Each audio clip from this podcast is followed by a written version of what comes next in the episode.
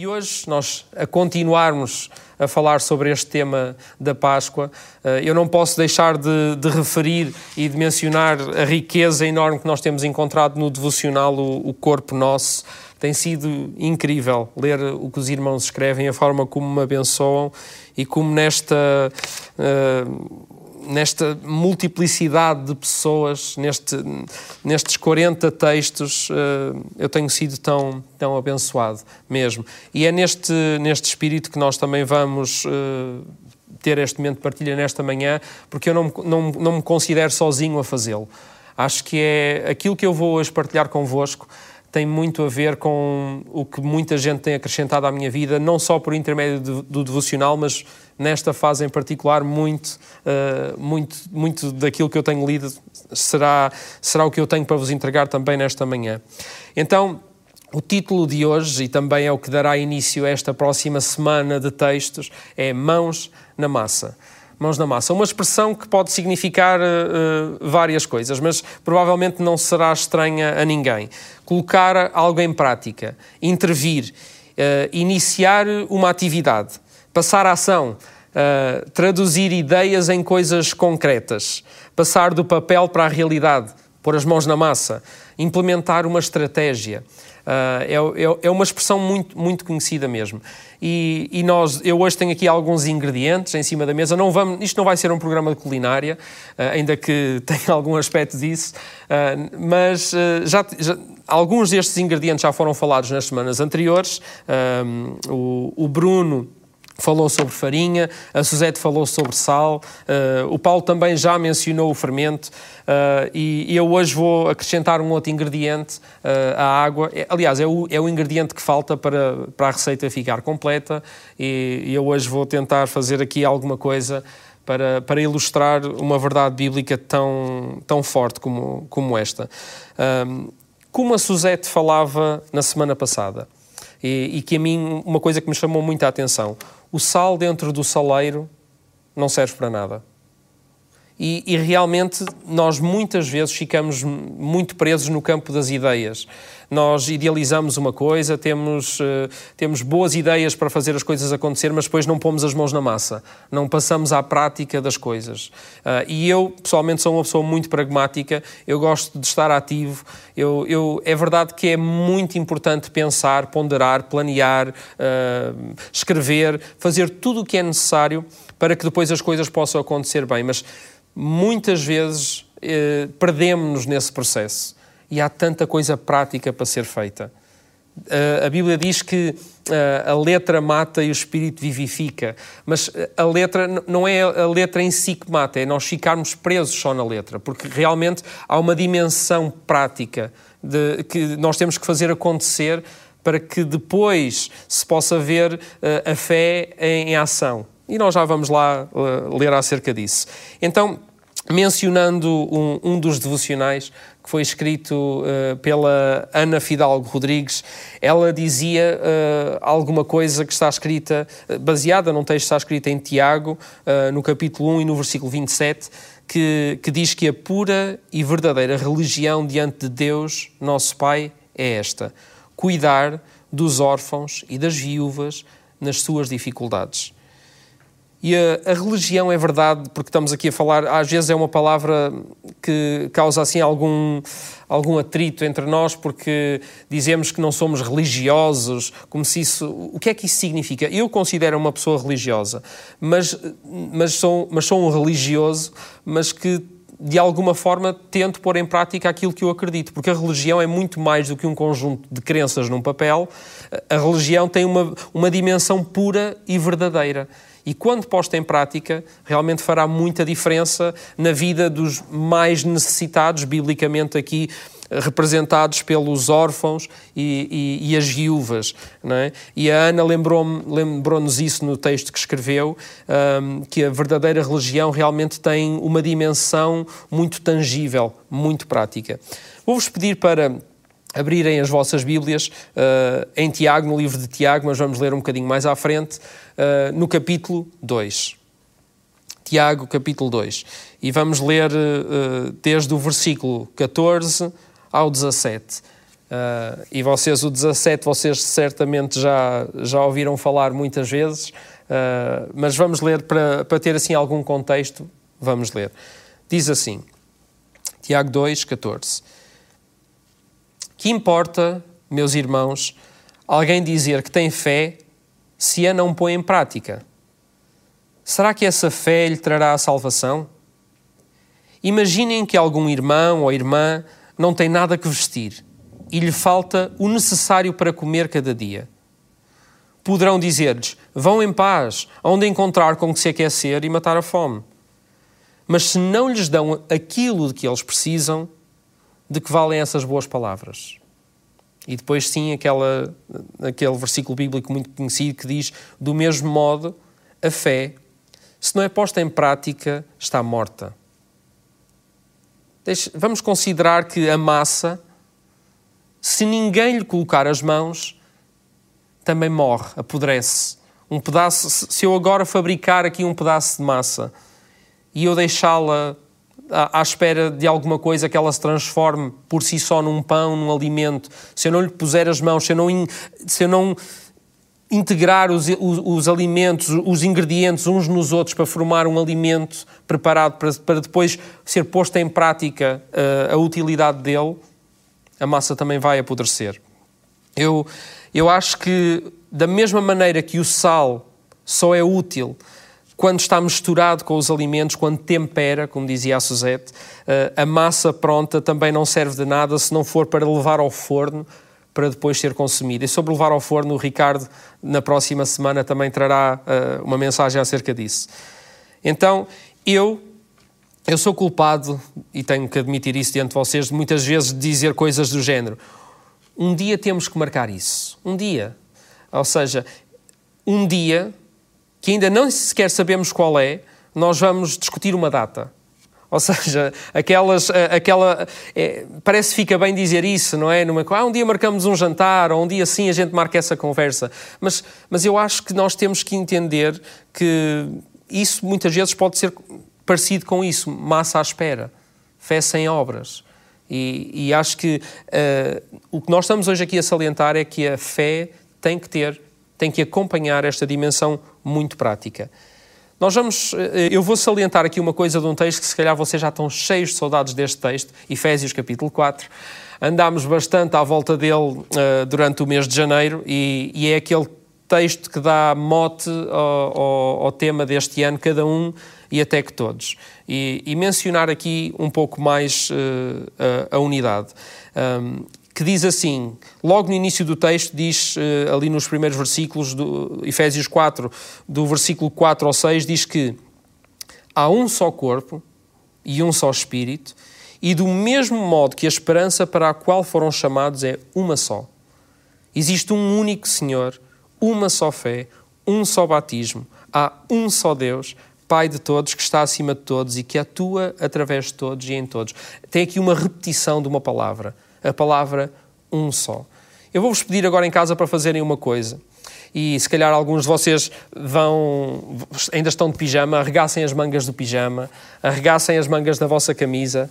Bruno, Paulo, vocês estão aí atrás, podem também arregaçar as vossas mangas, só assim para, como sinal de que vamos pôr mãos na massa. Pode ser? Bora lá, eu vou arregaçar as minhas mangas e falando, salientando aqui esta unidade, e, diz, e há, uma, há, uma, há uma expressão aqui que muitas vezes uh, que me lembra o, o, o, ingrediente que faltava para a massa do pão. Nós, uh, aqui nós podemos ler que esta repetição da palavra um só diz que há um só batismo. E muitas vezes na igreja, eu não quero fazer assim, não quero confundir muito os irmãos, mas quando nós falamos de batismo, qual é a primeira coisa que vos vem à cabeça? Água. Batismo, água. Uh, não só porque o fazemos na igreja, mas porque uh, a própria palavra batismo significa uh, imergir, submergir, estar completamente envolto de, disso mesmo. E então lembra-nos muito a água, por isso é que quando nós fazemos os batismos aqui na igreja, uh, e espero poder fazer batismos uh, em breve, quando estivermos juntos, há muitos irmãos que, que querem tomar esse passo e é uma decisão muito importante, sem dúvida. Mas este batismo que é mencionado aqui em Efésios é um batismo muito particular. E, e, Paulo, ao longo do ensino que ele faz nas cartas, ele menciona isto várias vezes. Ele também é uma coisa que ele repete várias vezes. Ele, inclusive, em Coríntios, ele diz que todos nós, judeus ou não judeus, escravos ou livres, fomos batizados num só Espírito. Ele torna a usar a mesma expressão, para formarmos um só corpo e todos recebemos esse Espírito. E o, o batismo que nós estamos a falar é esse batismo no Espírito. E muitas vezes, quando nós falamos no batismo do Espírito, há, há, há, alguma coisa que, se calhar, na cabeça de alguns de vocês vai logo, vai logo vir à mente, e é uma coisa que não tem a ver com um só corpo. É uma coisa que parece que é um dom específico de alguém. É, uma, é, uma, é como se fosse um fogo de artifício do eu. Porquê? Porque faz parte, é, é, é uma coisa que me acontece a mim. E o batismo que o Paulo está a falar é diferente. Pegando aqui no, no primeiro ingrediente, a farinha. A farinha, sem o batismo, ela é, considera ela é constituída por uma data de pequenos pozinhos muito fininhos. Mas ainda assim é possível separá-los. Porque a, a, composição da farinha, este pó, este pozinho todo, uh, dá para separar em várias porções com muita facilidade. Mas se nós, e, e, e pegando na, na, farinha para fazer, para fazer o, o que temos que fazer para batizá-la neste momento, por assim dizer, para imergir a farinha, cada um de nós, e até que todos, para imergir esta farinha na, na, na, água do batismo, mas a água não é a água com a qual nós fazemos os batismos na água, é, este, é esta imersão no Espírito. É isso que nos vai unir perfeitamente. Aquilo que vai fazer com que cada pedaço, de, com cada bocadinho de pó da farinha possa estar ligado é, é este batismo no Espírito realmente. Eu acho que uh, se, não, se não houver batismo, nós podemos à mesma tentar amassar a farinha. Eu posso tentar amassá-la, mas ela vai sempre acabar por se separar, porque está seca, porque lhe falta alguma coisa. E uma das coisas que, uh, que faz muita falta na igreja é realmente mais deste batismo que haja mais da presença do Espírito no nosso meio, porque isso é que vai unir, isso é que vai ligar. Porque eu posso falar de Deus aos outros, como lemos em Tiago, eu posso dizer aos outros que, que Deus os ama, mas se eu não estiver disposto a amar também, eu não vou estar ligado aos outros. Eu não vou, eu não, eu não vou viver pelo Espírito, eu vou viver somente pela letra. É isso que significa.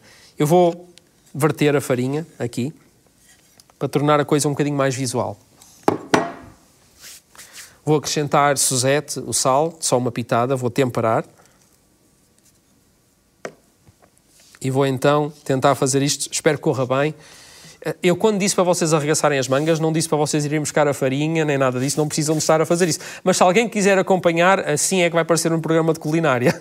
Eu vou, eu vou derramar a água e vou começar então a fazer a massa. e alguma coisa vai acontecer à medida que eu for pondo a água. A farinha vai ser transformada. Por isso é que nós dizemos que em Cristo há uma nova natureza em nós.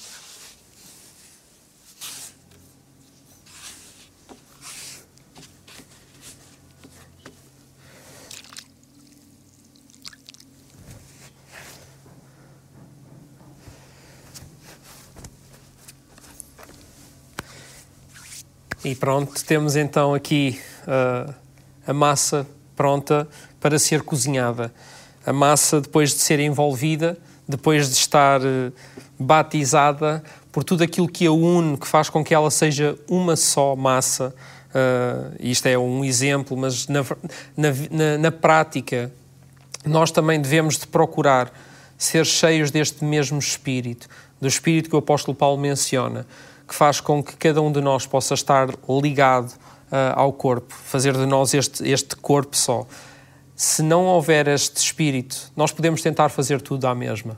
Nós podemos ir à igreja, nós podemos pregar a palavra, nós podemos estar fazer parte do grupo de louvor, podemos fazer tudo isto, mas este espírito fará com que a falta de vida seja evidente. E a evidência uh, do, do batismo do Espírito Santo, eu tenho que dizer isto, é, é realmente o amor É, porque na, na sua forma prática tem que ser o amor. Por muito dom que haja, por muita manifestação que possa haver, uh, será seco, será sem vida, se, não, se, se, o amor não estiver, não estiver presente. E eu, eu quero pôr as mãos na massa, eu quero estar disponível a, a, a amassar massa, eu quero, eu quero ir buscar mais farinha, eu quero fazer mais pão, eu quero ser, ser mais alimento também. Uh, e, e, depois da massa estar pronta, nós vamos ter, nós temos sempre um período de espera uh, onde a massa vai levedar, temos um período depois onde vamos ter que levar realmente a massa, a massa ao forno. Depois de mexer, de misturar, de amassar, de colar, de unir, de fazer tudo isto, é verdade que vamos acabar por dar de caras com uma das mensagens bíblicas, das metáforas, das parábolas mais usadas de todas, que é vamos realmente precisar de dar a nossa vida. Vamos precisar de, de morrer para que haja vida. Vamos ter que, vamos ter que deixar-nos ser consumidos, porque o amor, nas suas formas práticas, vai exigir isso de nós. O amor genuíno, o amor cheio do Espírito, o amor de, de, cheio deste batismo, cheio desta presença de Deus, vai exigir de nós isso. E, e, o próprio Jesus, nós estamos agora neste caminho até à Páscoa, e nós vemos Jesus a falar disso muitas vezes. Vemos Jesus a falar do grão, eh, da semente que precisa de cair na terra e depois, no processo de, de abrir, ela é destruída, mas, mas ela dá vida. Vemos o fruto da árvore que cai na terra, mas que dá vida. Vemos o cordeiro que é morto, mas que dá vida. Vemos o pão que é partido, mas que alimenta, porque dá vida, porque traz vida ao corpo.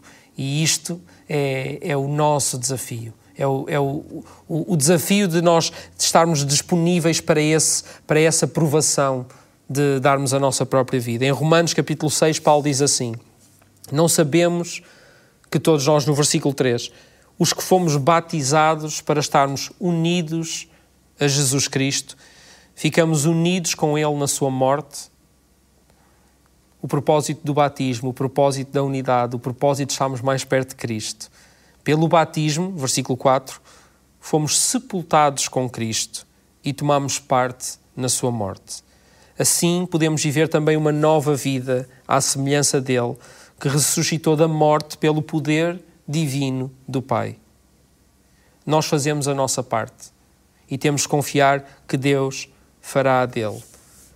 Deus fará a parte de convencer, de, de, de, o Espírito dele fará aquilo que é necessário. Nós temos que fazer essa parte, nós temos que amar, literalmente. Temos que pôr em prática, temos que pôr as mãos na massa a esse, a esse ponto. Eu espero que estejamos todos nós também dispostos a colocar as mãos na massa e fazer o caminho até essas mortes que geram vida. E mesmo neste tempo difícil, onde morte é uma coisa que se ouve falar com muita frequência, eu acho que há, há mortes que podem acontecer mesmo nestes tempos difíceis, mortes que valem a pena e não essas mortes dos números que a gente vê na televisão.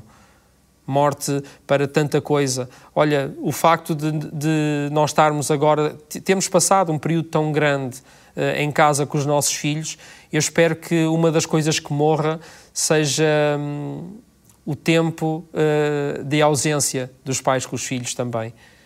Não, pode não ter que ser tão intenso, porque os, os nossos filhos voltarão à escola, mas que possamos aproveitar bem esses momentos da mesma maneira que possa morrer a nossa indiferença.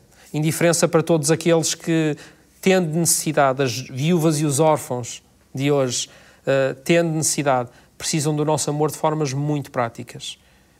Nós devemos ser generosos, devemos ter amor genuíno, devemos procurar isso, mas sempre dependendo, dependendo deste espírito que vem da água, que vem do batismo, que vem, do, que vem de Jesus.